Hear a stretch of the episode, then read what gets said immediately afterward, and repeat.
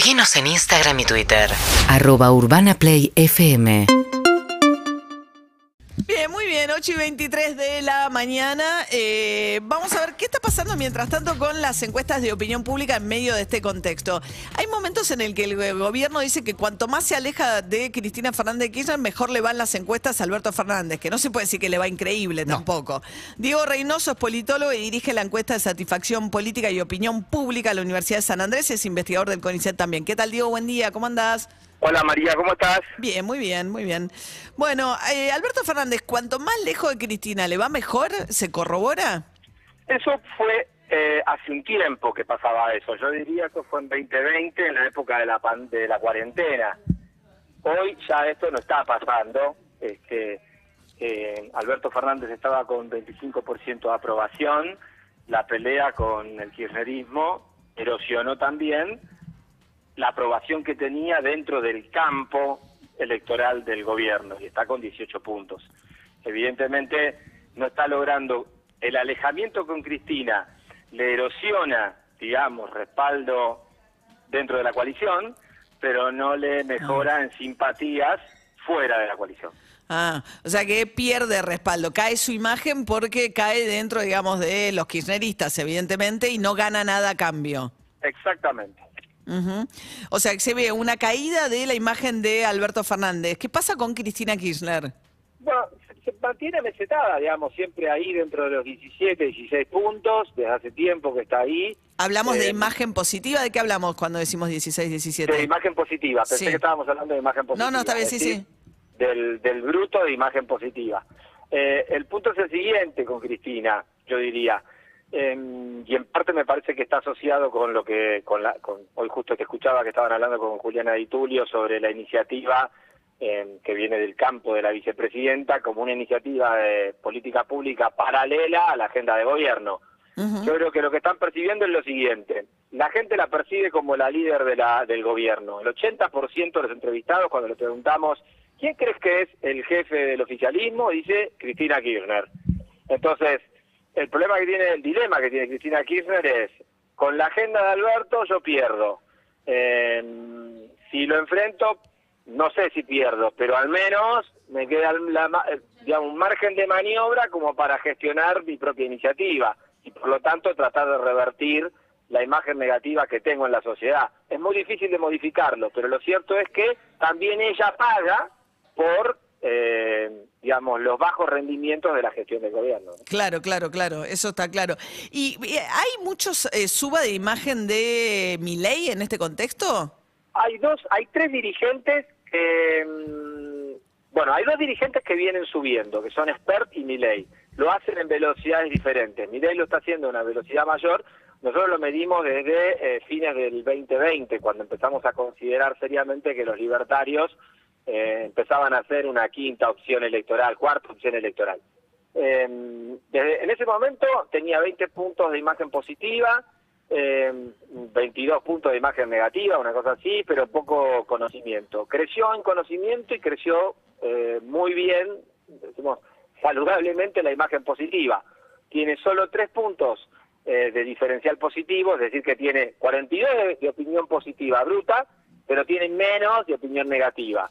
Solo dos 42 de opinión- tienen esta característica, Es un Manes y él. Manes. Mm. Es un montón 42 de opinión positiva. Estamos diciendo que Alberto tiene 18%, Cristina tiene 17, 18, 42 tiene Milei, los duplican y 40 tiene la reta. Sí, es un montón en el contexto de Argentina hoy.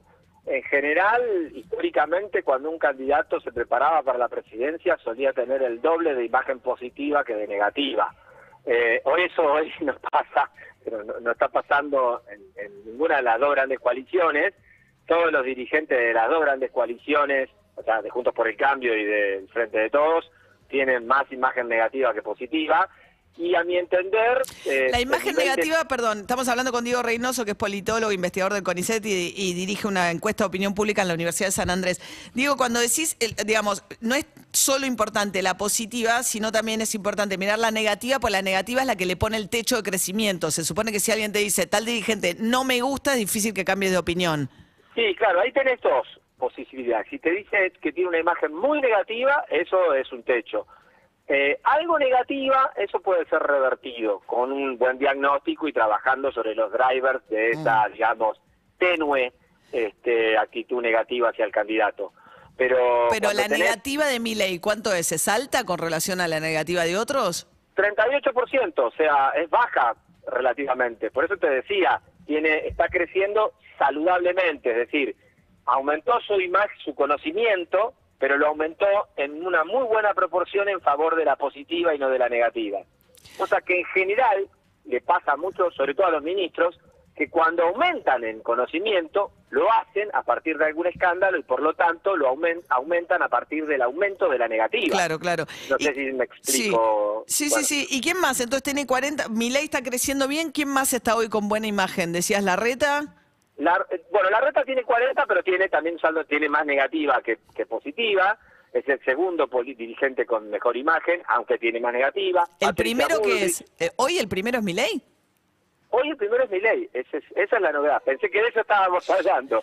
Por eso yo te decía, Milei cuando lo empezamos a medir tenía 20 puntos, aumentó a 25, 28, 33, 36, 42. Ok, el, el siempre en ascenso. el político Este, mejor imagen hoy es Milei. El segundo es la reta. La reta. Ok, ¿y después? Le, le sigue Patricia Bullrich, María Eugenia Vidal, pero yo diría eh, desdibujándose, pero igual sigue teniendo, digamos, una valoración positiva.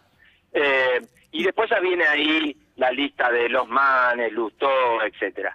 Este, el expresidente Mauricio Macri tiene 24 puntos de imagen positiva, está abajo, digamos, y de, digamos, de los peronistas, vamos a decirlo así, del amplio campo de la familia de los peronistas, los tres con mejor imagen serían Labaña, Schiaretti y Randazzo, los tres que están fuera de la coalición de gobierno. Claro. Y ahora, para entender lo que es imagen positiva e intención de voto, Diego, ¿qué, ah, digamos, ¿qué proyección tiene? Vos estás diciendo, creció muchísimo mi ley, le va, tiene una muy buena imagen positiva hoy. ¿Eso quiere decir que si sería el candidato más competitivo en términos electorales? No, de ninguna manera. Eh, la, imagen, obviamente, si te mejora la imagen, puede mejorar algo de intención de voto, pero la imagen es una actitud hacia el candidato. El voto es un comportamiento, y ese comportamiento está mediado por un conjunto de factores. Primero, la viabilidad. Cuando la, la gente cuando vota observa quiénes son las candidaturas viables. Cuando digo viables es la percepción que esa persona tiene acerca de que todos los demás lo van a votar porque si tiene una buena, si tiene una actitud positiva hacia el candidato, pero considera que los demás no lo van a votar, muy probablemente lo abandonan. Lo que se llama voto estratégico, María, Sí, en sí, ciencia sí. política, no le decimos. Bueno, entonces, me parece que ahí está el problema. Por ejemplo, un caso similar, Margarita Stolbizer, en la época en que la medíamos como una de las principales dirigentes del país, tenía siempre muchísima imagen positiva, pero la intención de voto era muy baja. Sí, Margarita Stolbizer tenía una frase interesante en ese tipo que era, le preguntás a la gente a quién dejarías tu hijo, con quién dejarías tu hijo el fin de semana, al cuidado de quién, ¿no? Y todos decían Margarita Stolbizer, pero nadie la votaba. O sea, Claro. la- entonces decía, como te confían el hijo, pero no te confían el país. Es raro, se supone que... eh, No, no es raro. Lo que pasa es que la política es una cosa, la vida privada es otra. Sí, igual lo de mi ley, me imagino, ¿no? La pregunta es si tiene suficiente caudal como para eventualmente, por supuesto, no quedar primero, sino ser segunda opción y entrar en una segunda vuelta electoral y que se arme en un escenario tipo el de Chile, que tuviste de un lado, ¿no? Un candidato de ultraderecha y del otro lado a Boric, que, que finalmente gana la, la elección, ¿no? Claro, el punto es ese. Ahora me parece que viene, o sea, si yo te diría las fases de la preparación de una candidatura, esta primera fase está bien. Él se, se está posicionando de manera correcta en el escenario electoral, en el imaginario del electorado, crece su conocimiento, trasciende el área metropolitana, lo empiezan a conocer en todo el país, algo que en general eh, eh, solo lo hacen aquellos que están teniendo algún tipo de interés político Sí, nacional, ¿no? Sí, sí, sí.